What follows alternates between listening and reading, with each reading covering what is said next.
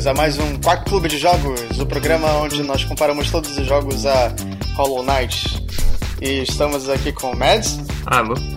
E o Storm. Olá. E o Arara. Oi. E o jogo dessa semana é The Last Express, por Jordan Mechner. É Mechner? Fala? Mer Não sei. Merner. Na, na, vers- né? na versão que eu, que eu joguei não tinha isso aí. E The Last Express é um jogo sobre, que se passa no, no Expresso do Oriente. O Expresso do Oriente é um trem Café. que... Não, não é esse. Não é um Expresso, é um Expresso. É, e ele é um trem que vai de Paris até a Constantinopla, e até Constantinopla, que hoje em dia é Istambul. E você controla um médico americano chamado Robert Caff, que entra no, no trem e encontra um amigo dele morto. E aí ele começa a se passar pelo amigo morto dele e muitas intrigas acontecem. E...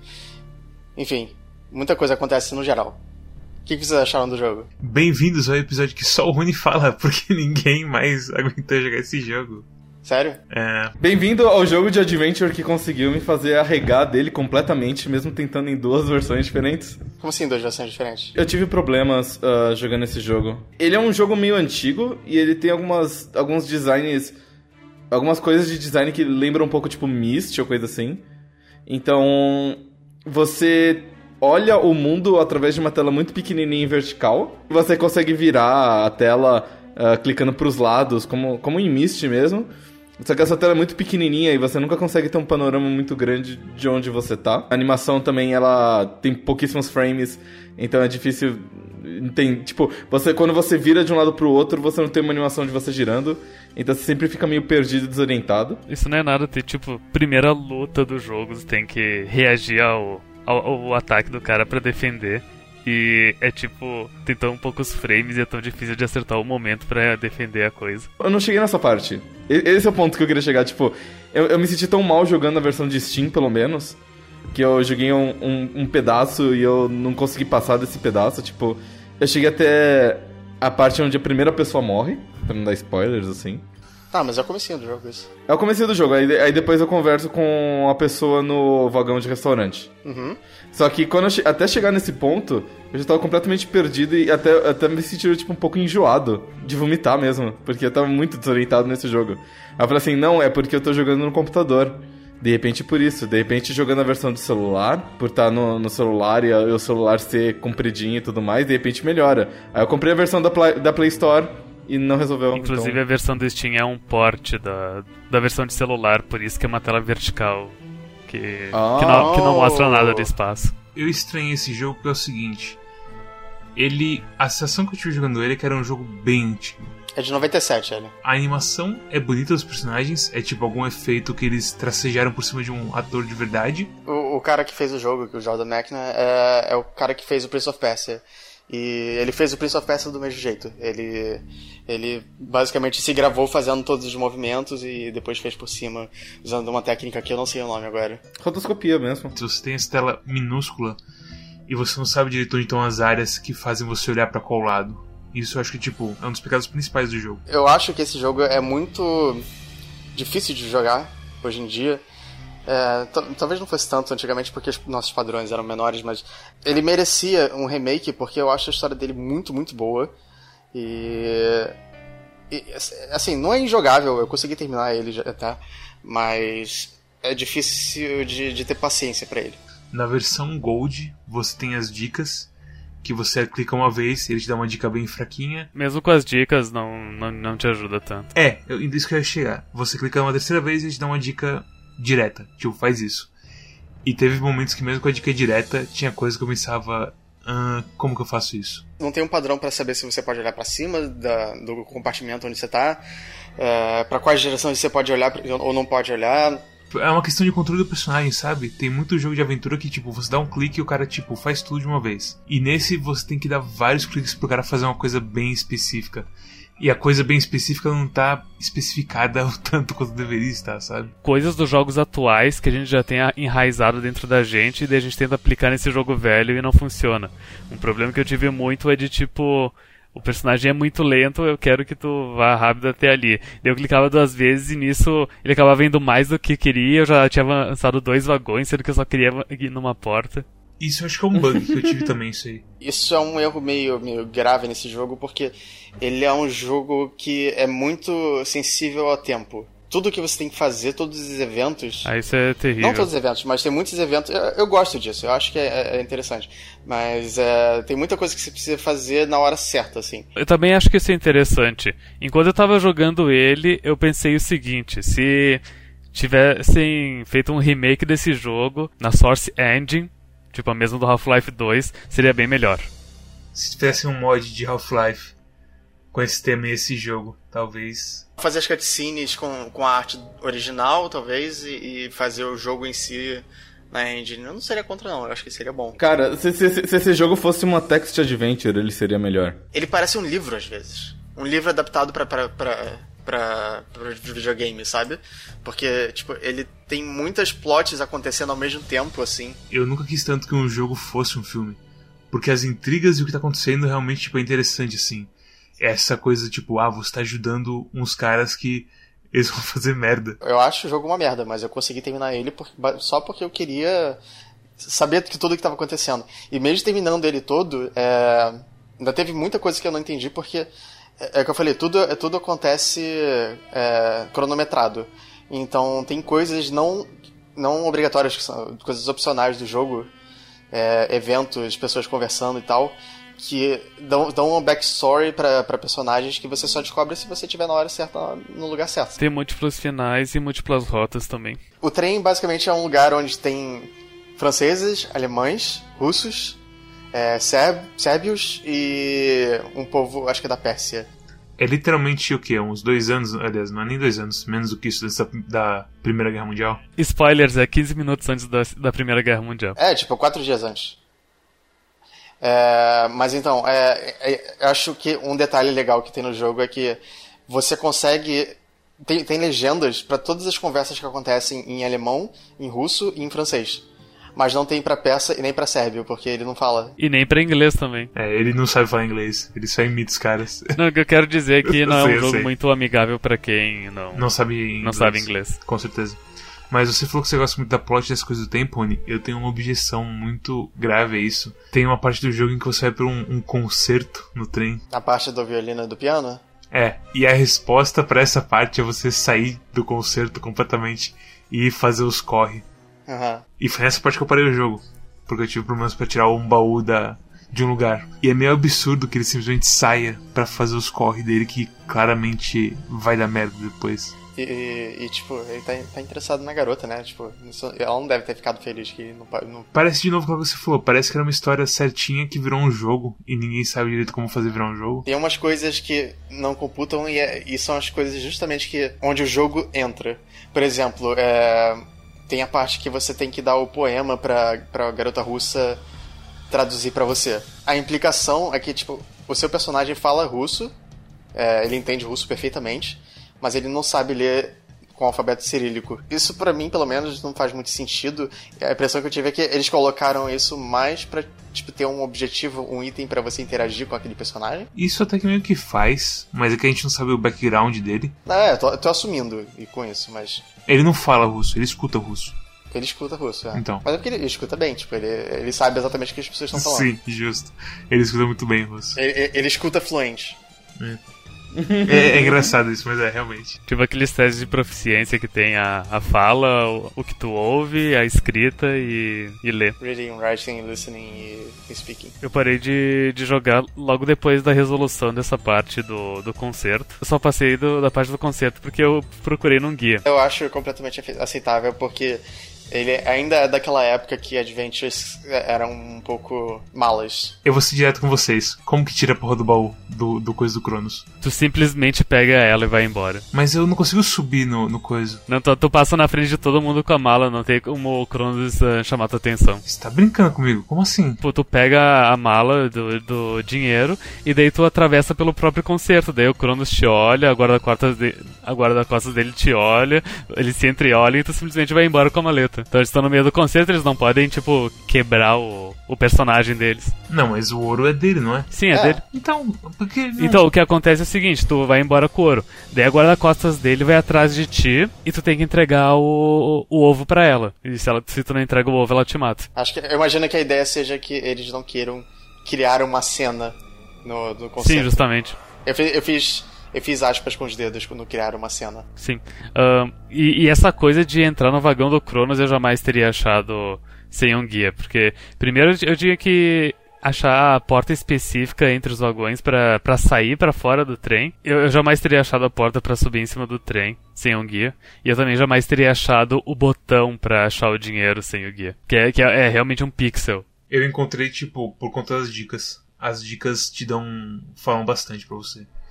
Incluindo a coisa do botão e incluindo a coisa de ch- chutar a porra do vidro do vagão.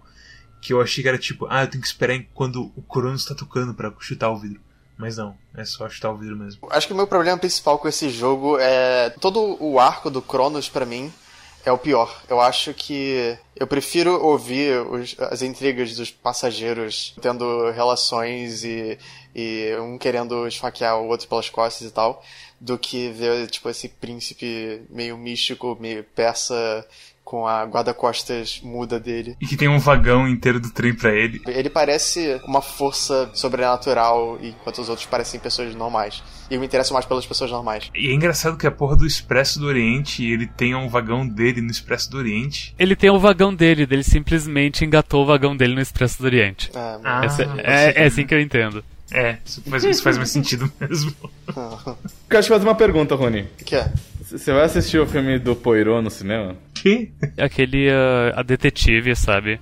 De cartola. Vai sair um filme da Associação do Expresso no Oriente com tipo um milhão de pessoas famosas, incluindo a Johnny Depp. Ah, Ah, é um tipo um remake? ele, ele, ele vai ser o Hercule Poirot? A minha recomendação é essa: não jogue esse jogo, assista esse filme. Exato. É, é isso que eu ia falar, porque é, é- é mais ou menos a mesma história. Intrigas no Expresso pro Oriente com um monte de pessoas exóticas de várias culturas diferentes. Mas, e- ele, mas ele se passa imediatamente antes da, segunda, da Primeira Guerra Mundial? E se for o mesmo? Será que é uma prequel? Fica aí a sugestão. Com certeza é uma, uma ideia melhor. Isso que você, tipo, você falou agora. A, a ideia inteira de um trem indo pra porra do Oriente, numa viagem de sei lá quantos dias, com um monte de gente estranha, de nacionalidades super diferentes e culturas super diferentes, e de repente morre alguém no meio da viagem e ninguém sabe quem foi o filho da puta que matou a pessoa, é muito legal. A premissa é ótima. Mas tudo no gameplay desse jogo é asqueroso. A ideia é ótima. Eu adoro o trabalho de rotoscopia do Jordan Mechner. Ah, ah, eu adoro o trabalho dele de rotoscopia, tanto em of Persia, Karateka. Eu gosto muito dele como pessoa, então ah, as coisas que ele escreve sobre videogames e coisa e tal também são super interessantes, então eu recomendo vocês seguirem o cara. E eu tenho certeza de que se eles fossem fazer esse jogo hoje em dia, com um dinheiro decente, ele ia colocar tipo, vários frames de animação nas coisas e um aspect ratio de, de, de monitor decente. E as coisas iam ser muito, muito boas. Mas esse jogo me deu vontade de vomitar. Então eu não posso. Não tenho como falar dele de jeito nenhum. Tipo, ele, ele, é- ele é uma pequena pérola do passado que é completamente injogável hoje, mas, mas tem uma história tão boa e uma ideia tão boa que, se adaptado pro presente, daria pra fazer uma coisa legal. Seria legal se, tipo, as coisas relacionadas a tempo fossem mais localizadas. Se, tipo, você entra, tem o corpo, e aí, sei lá, você pode fazer outras coisas. E aí, quando chega na hora que, tipo, vou encontrar o corpo, aí começa, tipo, um timer. Você fala com alguém no, no trem, e aí começa o timer de, tipo, ah, acho que alguém vai lá, vai estar tá arrumando as camas agora. E aí você já sabe, os malucos estão arrumar a cama, então começa um timer para você fazer os seus corres. Mas o tempo inteiro fica a rotina do trem, pra época, é tipo, é audacioso até, sabe? Uhum.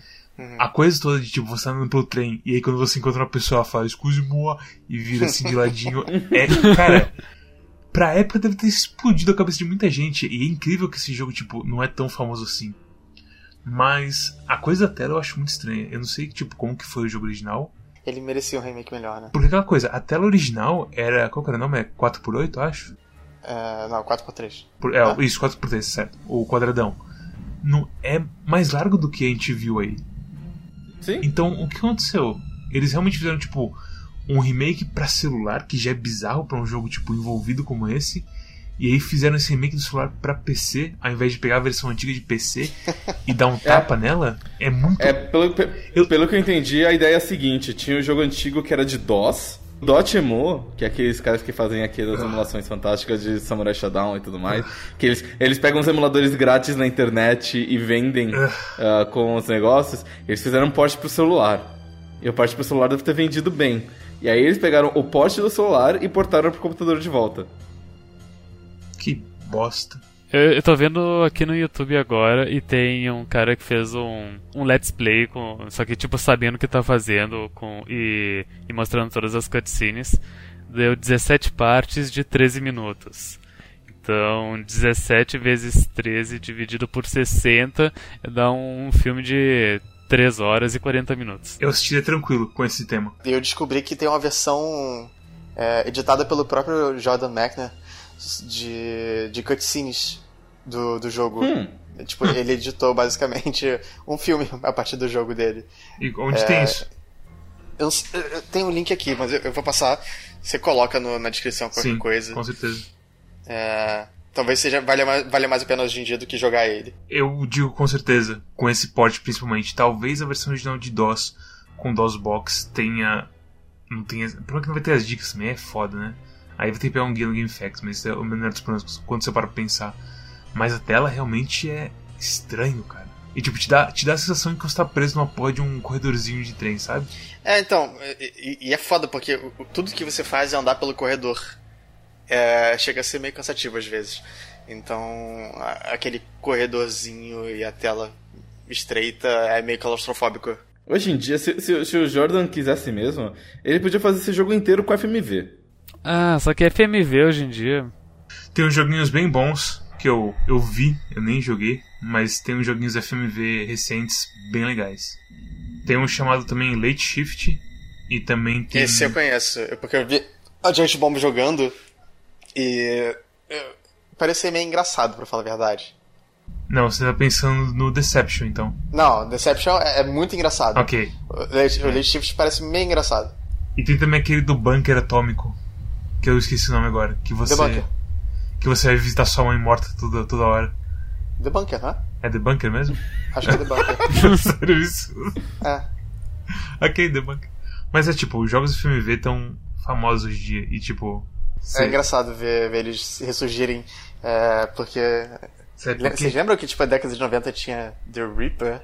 Sabe por quê? Porque Com- não tem mais problema de espaço nos jogos. É.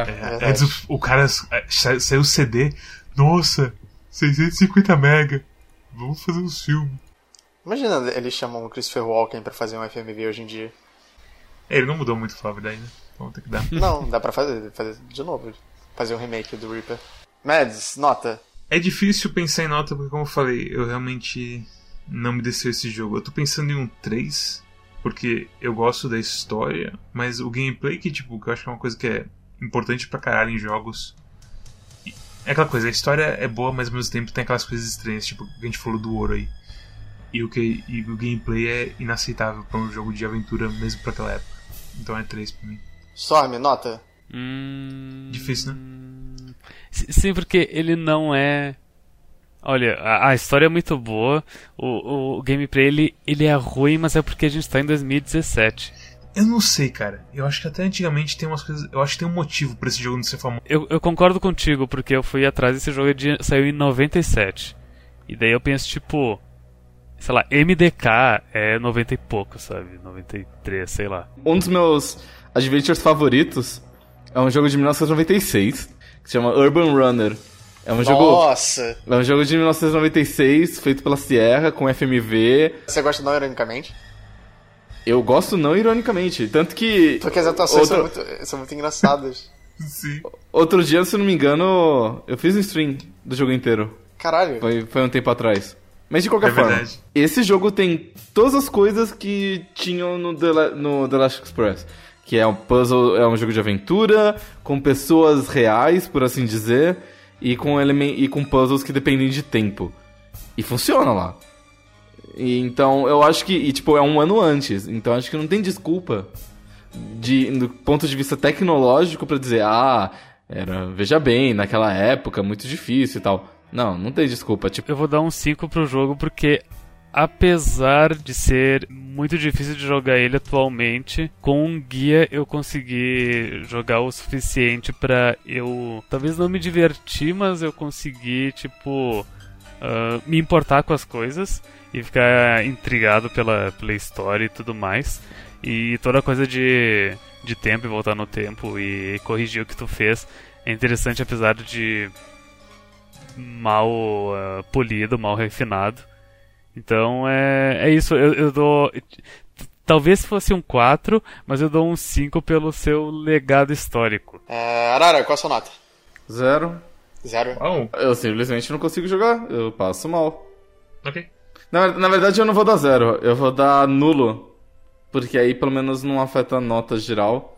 Porque, tipo, eu, eu, eu- eu sou fisicamente impossibilitado de jogar. É, é como um cego lendo um livro sem um audiobook, sei lá, ok, sabe? Tipo, eu, não, eu, não tenho, eu não tenho como dar nota pra isso. Eu tentei duas vezes de duas maneiras diferentes e não consegui jogar esse jogo, então.